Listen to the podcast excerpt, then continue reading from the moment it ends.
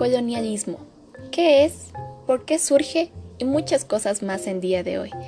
Con ustedes, Samantha Naranjo, reportando. ¿Qué es el colonialismo?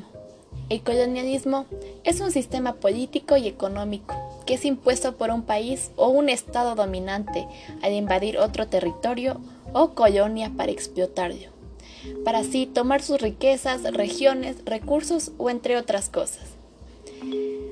¿Por qué surge el colonialismo?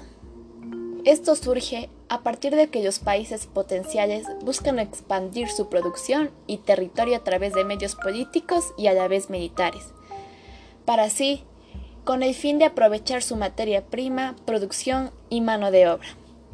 Algunos puntos claves del colonialismo son que hay un aprovechamiento económico por parte del país dominante. También buscan imponer su cultura, leyes y costumbres sobre el territorio dominado. También justifican esta acción invasora para facilitar el dominio de los habitantes y así tener el apoyo del pueblo.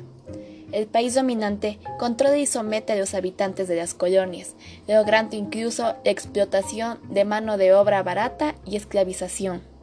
Generalmente, privan los derechos políticos y sociales a los pobladores originarios del territorio que está siendo invadido.